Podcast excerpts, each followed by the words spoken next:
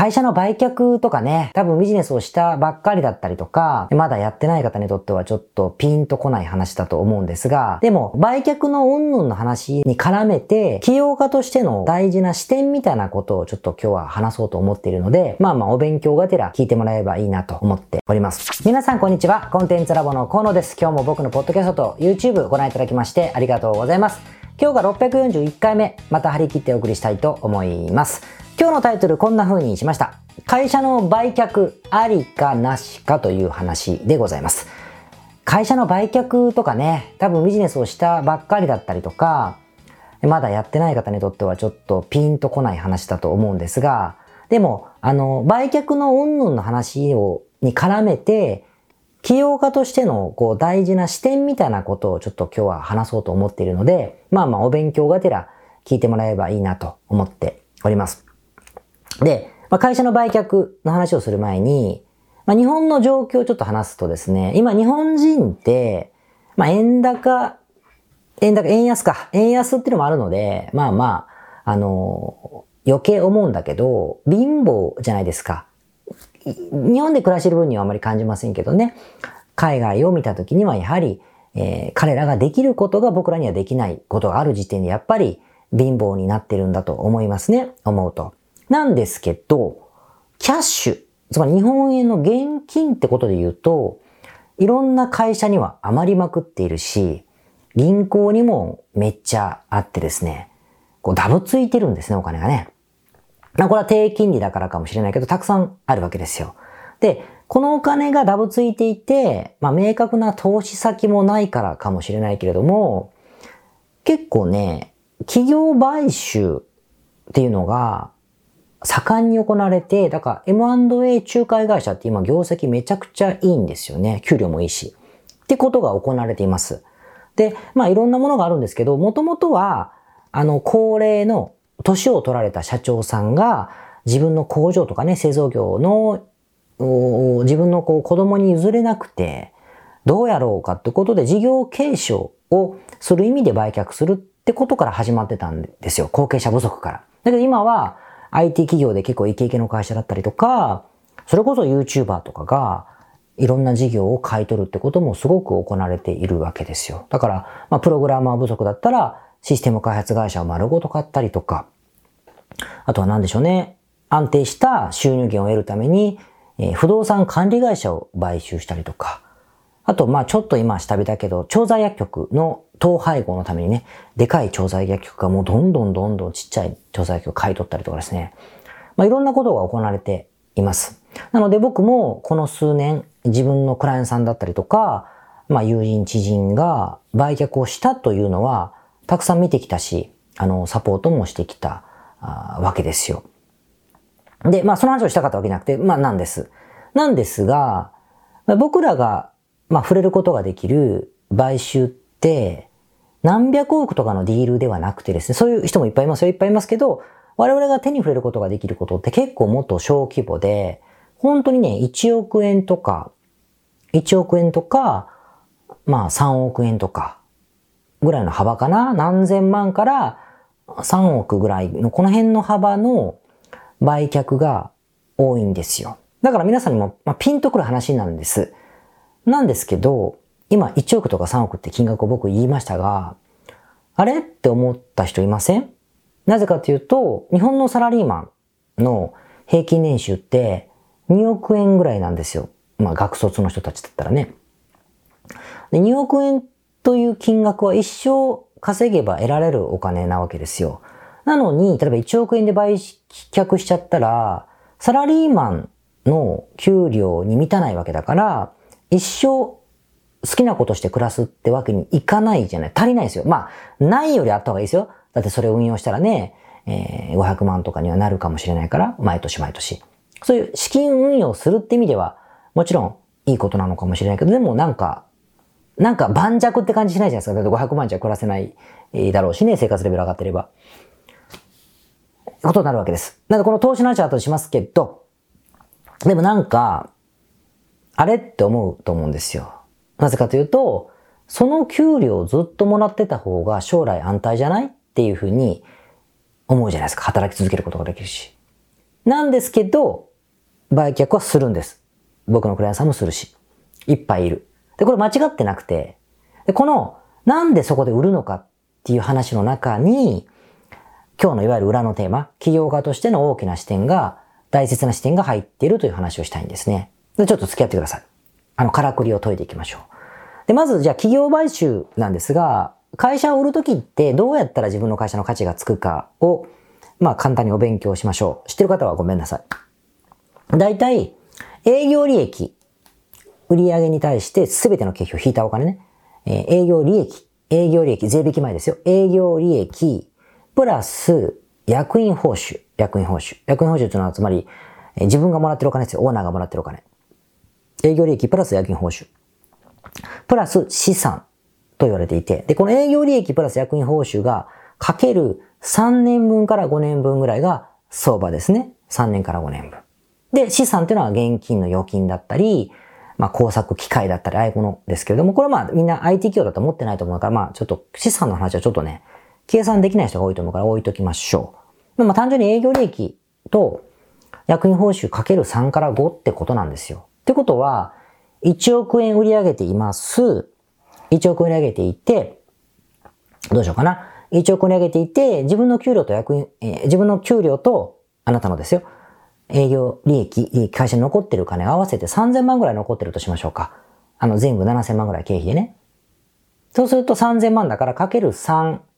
すると、あなたの給料が1000万で会社に貯金が2000万でもいいし、あなたの給料が3000万で会社の貯金がゼロでもいいんです。だけどまあ、3000万じゃないですか。で、かける3だとだいたい9000万ぐらいでしょ？で、かける5だと、えっと、1億6000万ぐらいになるのかな ?1 億5000万か。つまり1億円から1億5000万ぐらいの幅になるじゃないですか。この規模の売却が多いってことは僕は言いたいんですけど、なんですよ。ってことは逆に言えばさっきのあれって思ったことにつながるんですけど、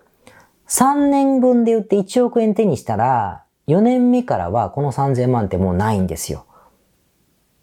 1億円もらったかもしれないよね。色つけて。9000万プラスいくつで1億円もらったかもしれない。3年後にはもう、4年後には、だから4年目からお金ないんです。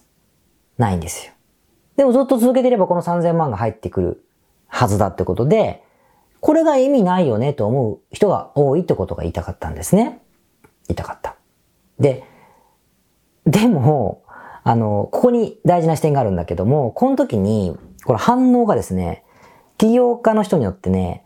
二つに分かるんですよね。僕、いろいろ分析して思ったんですけど、いろんな方にこういう話をしたときに、反応が両極端なんです。で、A のパターンの人っていうのは、さっき言ったみたいに、え、そもったいなくない？そんなのつって、そんな安い金額でってまた一生遊べるわけじゃないし、なんか意味あんの？みたいな。給料も減るじゃん。なくなるじゃん。みたいなことを言う人。で、B の方は、やったね !1 億円になったのが良かったじゃん頑張った甲斐があったねというふうに反応する人がいるんです。これは、ポジティブかネガティブかとか、批判的か肯定的かって意味じゃなくて、この起業家のね、ビジネスに対する視点によって変わってくるんですよ。で、じゃあ A タイプの人ってどういう人かというと、これまで、まあ、10年5年商売をやってきていて、あの、商品がね、このライフサイクルって言うんだけど、売れ、売れてて、売れてって売れなくなって、いずれゼロになるみたいな、このプロダクトライフサイクルがまだ、まだ落ちてない人ね。ずーっと売れてる商品を扱っている。とかネットショップでもいいんだけど。とか、ちょっとぐらい工夫してるんだけど、基本的にはずっと安定してる。商材を、まあ、たまたまですよ、扱ってる。か、もしくは、事件事故。例えば、えー、海外の方とかは、観光業とか留学業してる方とかは、少なくてもコロナになってこの3年間売上ゼロでしょ？ゼロですよね。偉い目にあったと思うんです。えらい目に遭いました、本当に。日本だと飲食店かもしれない。こういうことが起こったことがない。ない。あと従業員とかが裏切ったりとか、マネジメント上の重大な問題が発生したりとかってことも、取引先から急に切られたりとかね。いうこともない。というふうな状態だった人というのは、まあ、ある種で、しかも今もうのほほんとしていて、まあまあまあ収入が入ってくるような状況の人っていうのは、え、なんでそんなんで売っちゃうの？もったいない。バカじゃないのとは言わないけど、そんな感じの反応をやっぱりします。します。で、なんでかというと、当たり前ですが、一つの商材っていうのは、2年後も3年後も5年も後、今のままだと思ってるからですね。今のままなはずなんですよ。こっちにベットしてる。からそう思うと。で、B のパターン、良かったねという人はですね、この逆なんです。このプロダクトライフサイクルがもう、バーッと売れてすぐ売れなくなったりとか、バッと売れたけどアカウントがバーン止まってゼロになったりとか、コロナになってわーとか、円高になってやべえとかですね、円安になってやべえとか、なんか10円が裏切って大変だみたいな、こうすごい乱高下、業績が乱高下したら本人のせいじゃないんですよ。もう扱った商品がそうなんだから。なんだけど、それで乱高下したり、急にダメになったりとかってことを身に染みて経験したことがある人、1回でもいい、2回でもいいけど。で、常に変化をさせて、どんどんどんどん新しい素材を使ったりとか、もう商売が何回も変わってるような人。これはしつこいけど、能力の差じゃないですからね。もうたまたますから、ぶっちゃけ。っていう風な人とのがいるんですけど、こういう人は B タイプで、よかったねって言います。なぜかというと、将来価値って言うんだけど、やっぱりさ、普通、手形でもそうだけど、4年後に入ってくる現金を今もらうと目減りするんです。なぜかというと、不確定だから。不確定なら不確定なほど、今もらえる金は減るんですよ。だから、90日後に現金化できる手形とかチェックを誰かに売ったら、それが1万円でも3000円ぐらいになってしか引き取ってくれなかったりするんです。なぜかというと、引き取る方からすると未来がリスクだからですね。じゃないですか。なので、その人にとっては、その不確定な3年後までの利益が保証されるっていうのは、すごい評価なんですよ。そのリスクを向こうが引き受けてるんでね。なのでよかったねってなるので、しかもそのお金で、また次のことができるじゃないか。とかね。もしくは、バタバタバタバタ、あのー、忙しかったりとか、することによって、時間がないんだけど、人生の時間が手に入る。で、お金も手に入る。っていうふうに、思っている人というのは、やっぱり、えー、良かったねっていう判断を、まあ、するわけなんです。で別にこれどっちがいいとか悪いとかって話をしたいんじゃなくて、でもやっぱり起業家である限りは、B タイプの視点は持ってた方がいいと思うんです。特にまあ、ジェットコースターみたいなことやってる方、先輩方は当たり前じゃんとおっしゃると思うんだけども、特に今安定してる人ね、は、こんなわかんないですからね。なのでやっぱり、あの、未来の価値を先食うっていうのは、すごい価値があることだというふうに思った方がいいし、しかもね、今、いやいや仕事をしてる人だったら B タイプなんだけど、そういう人もやっぱり、この時間、ストレスとか時間が手放せて未来の利益まで手に入るなら、こんないいことはね、つまり時間と精神的解放というかな、自由と時間を未来分だけ買い取ってるというふうに思うわけなので、今後の価値は分かっていった方がいいと思うし、さらには、あの、やっぱり、えー、この今の商材が落ちていくこともあるので、どんどんどんどん新しいことをしとかなくちゃいけないっていうふうな考え方は持ってた方がいいのだろうなというふうに思うんです。多分一番危険なのは、このままずっと続くだろうって給料みたいに考えちゃうと、やっぱなかなかきついなというふうに思うので、もうこれは、あの、いい、まあ、示唆に富むう判断かなと思ったんで、今僕が言った時に1億から3億で売ったんですよって言った時に、あ、なんでそんな安く売っちゃうのと思ったか、いいな未来の価値が手に入っていると思ったかによって、あなたは A か B か決まると思うので、まあこういうのもちょっと考えてもいいかなっていう話でございました。ということでまた、えー、次回。はい。それでは641回目の雑談でございますが、今日は悪口の話をしたいと思うんですけれども、まあ私、子供がいましてですね、息子と娘でございます。で、ちょっとどっちかって言ったら怒られちゃうから特定しませんが、自分の子供がですね、最近学校の先生のことを、まあ、なんつうかな、批評するんですよ。悪く言うというか、批評すると。まあ、親が悪いんですよ。僕がよく、そう、先生なんて、みたいなこと言う、言うからなんだと思うんです。なんでは悪いなと思ったんですけど、で、まあ、言うんですよ。悪口じゃないです。でもなんか批評する、こういうことを言うんだけど、これは間違ってると思うとかね、これはもうちょっとやり方が違うんだと思うということを言うわけですよ。それを聞いていて、でもやっぱり、こうね、親としてはですね、悪口になっちゃいかんと。ね、その、行為とかを評価するのは別に構わないと思うんだけど、あいつがキモいんだよみたいになっちゃったらもうダメじゃないですか。なので、これ防ぐためにどうしようかなと思って、ある一つだけ指示をしましてですね、もうほとんど僕子供のに何かやれということないんですけど、あの、呼び名をですね、可愛いニックネームに変えろというふうに言ってみたんです。例えば、架空のね、青木先生って人がいたらさ、皆さん、青線とか言わませんでした？青線がさ、とかさ、言ってませんでした？あの、言ってたと思うんですよ。で、もしくは青木だ、青木がさ、みたいなこと言うじゃないですか。先生に対して。なんですけど、これは良くないと。なので、可愛く呼べと。だから、青木先生だったら、青木っちとか、あと、山口先生だったら、ぐっさんとかですね。ぐっさんとか。河野達夫先生だったら、たっつんとかですね。いうふうに言えと。愛着なくてもいいから。あの、仲良くなくてもいいから。ってなると、青木っちがさ、こんな風に言ってたんだけど、進め方はちょっとおかしいと思うとか、青木っちがさ、なんか、こういうふうに女子に言ってたんだけど、女の子のことが分かってないと思うんだよね、とか、言えばですね、なるほど、それは彼も勉強した方がいいね、みたいな話になると思うので、まあ、あんまり悪口にならないかなということで、まあ、言ってみたっていう話でございました。でも、何が言いたいかというと、言ってもね、僕はあんまり人の、あの、誇れるような活動をしていないので、なんとも言えませんけど、やっぱ親の鏡なんでしょうね、子供っていうのはね。だからまあ悪口ばっかり言ってるんでしょう、僕が。言ってないけど。悪口ばっかりじゃないな。なんか、イチャモンつけてんでしょうね、なんかね、いつもね。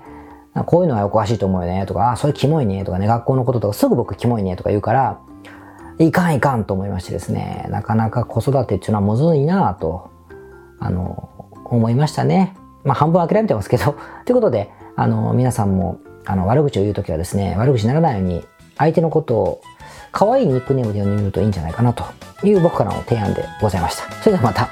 来週。皆さんこんにちは。コンテンツラボの河野と申します。この YouTube チャンネルをご覧いただきましてありがとうございます。え普段は在住の起業家の皆さんにインターネットを使ったビジネスのサポートをさせていただいております。これまで、え約3000人の方々のビジネスのサポートを行い、すべてのクライアントさんの売上総額は300億を超えているぐらいだと思います。えこのチャンネルではそんな経験をもとにインターネットビジネスもしくはインターネットを使った起業について、え詳しく役に立つ情報をお送りするように心がけております。海外においての事例もとても豊富に含んでいますので、日本の方にも適用できることがとっても多いと思っております。ぜひチャンネル登録をして配信をご覧になってみてください。ポッドキャストをお聞きの皆様、こんにちは。コンテンツラボの山口よし子と申します。普段はサンフランシスコに住んでおりまして、日々現地からコンテンツラボのお仕事を行っています。いつもご視聴ありがとうございます。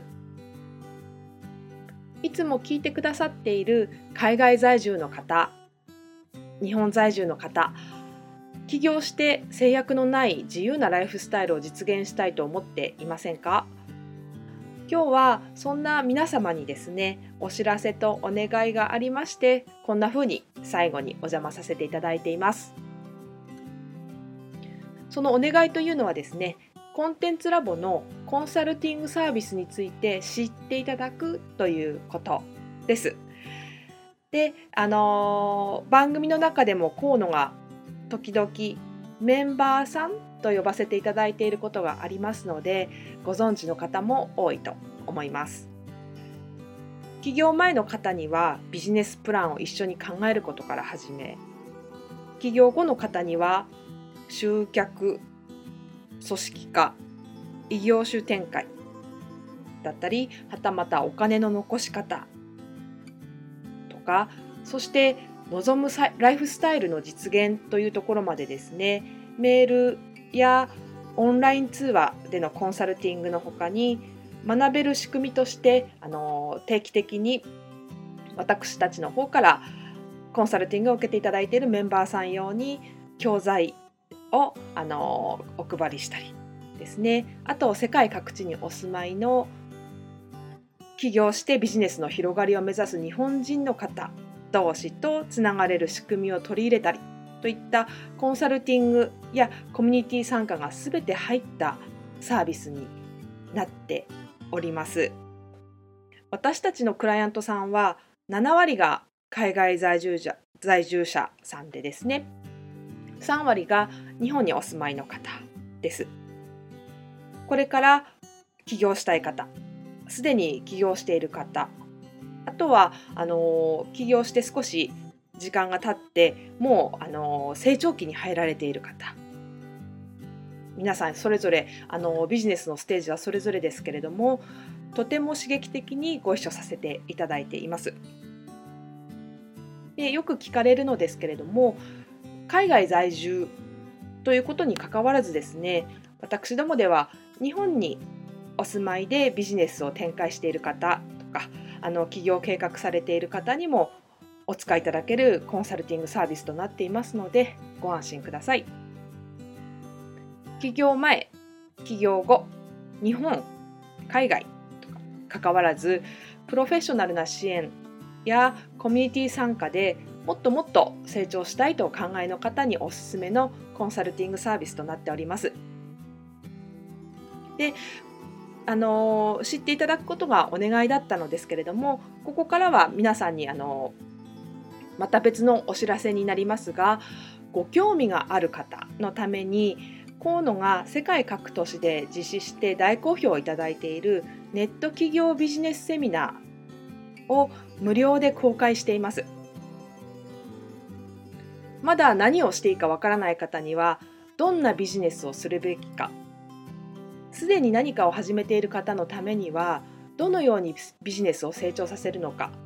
といったような濃い内容をですね4時間以上でとても詳しくお話ししています。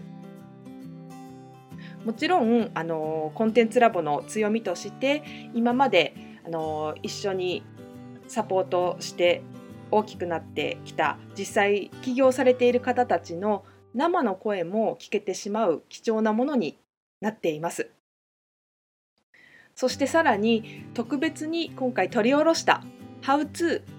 というものを含めた実践編のセミナーも特別にご覧いただけるようになっております。